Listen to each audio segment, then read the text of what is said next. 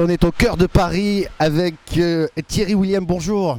Bonjour Michel. Vous avez été CEO de G Capital France. Vous intervenez notamment, enfin vous êtes dans de nombreux conseils d'administration. Vous intervenez dans de nombreuses entreprises pour parler du management, du management du 21e siècle. Euh, un management bienveillant, un management éthique. Est-ce que c'est compatible d'abord ces deux mots? Oui, tout, tout à fait. D'ailleurs, euh, l'éthique et la bienveillance, c'est une déclinaison un peu de la même chose.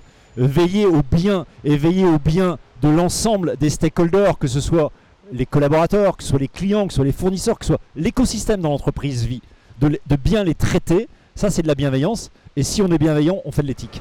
Mais est-ce que finalement l'éthique n'est pas dans la RSE que toutes les entreprises appliquent aujourd'hui? Alors, si la RSE est appliquée au plus profond, dans le cœur de l'entreprise, qu'elle est totalement intégrée par l'ensemble du management, tu as tout à fait raison. Ce qu'on aperçoit encore aujourd'hui, d'abord, il n'y a que les grandes entreprises qui ont une obligation de RSE, et certaines la vivent vraiment comme une obligation. Si c'est une obligation, on n'est pas dans l'éthique, on n'est pas dans la bienveillance. La bienveillance, c'est- une volonté de, faire du bien. Et d'autre part, euh, on est beaucoup dans le clic de box où on va dire j'ai fait ça pour le social, j'ai fait ça pour l'environnemental, on met ça dans le rapport et là ça ne marche pas. Donc oui, ça peut marcher dans- une entreprise qui a une vraie raison d'être, qui a une vraie vision, qui a une vraie mission et dont la RSE est au cœur du dispositif. Donc j'ai bien compris, c'est une question de sincérité, de confiance. Tous les secteurs d'activité peuvent s'y mettre aussi, peuvent être bienveillants, peuvent être éthiques. Quel conseil donneriez-vous finalement à des managers qui souhaiteraient, je dirais, partir sur cette voie-là de bienveillance, d'éthique, parce que c'est synonyme de performance derrière C'est totalement euh, euh, la source d'une vraie performance durable. Parce que sans éthique, sans bienveillance, vous pouvez faire de la performance court terme, mais vous êtes plus dans le mercenariat et euh, ce n'est pas de la performance durable. La performance durable, effectivement, elle passe par quoi? Elle passe par la motivation intrinsèque. Donc le conseil que je peux donner aux managers, c'est d'aimer ce qu'ils font et d'aimer les gens avec qui ils le font.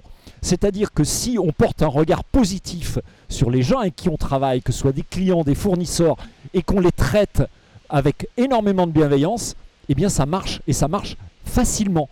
La seule chose, c'est déjà d'être bienveillant avec soi-même, hein, puisque charité bien ordonnée commence par soi-même. Vous êtes bienveillant avec vous-même, vous êtes bienveillant, vous êtes à l'écoute, vous respectez les autres, vous faites preuve de gentillesse, et c'est pas péjoratif, bien au contraire.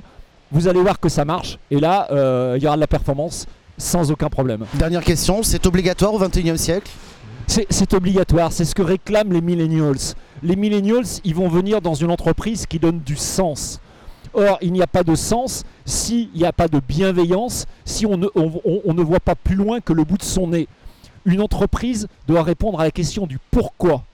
Et donc, si vous voulez attirer des jeunes, il faut qu'on réponde à cette question de sens, qu'on aille, comme le, dit, le donne la loi Pacte, sur la raison d'être de l'entreprise dans le monde d'aujourd'hui. Donc oui, c'est indispensable pour une performance durable. Merci beaucoup Thierry William, merci. Merci beaucoup Michel.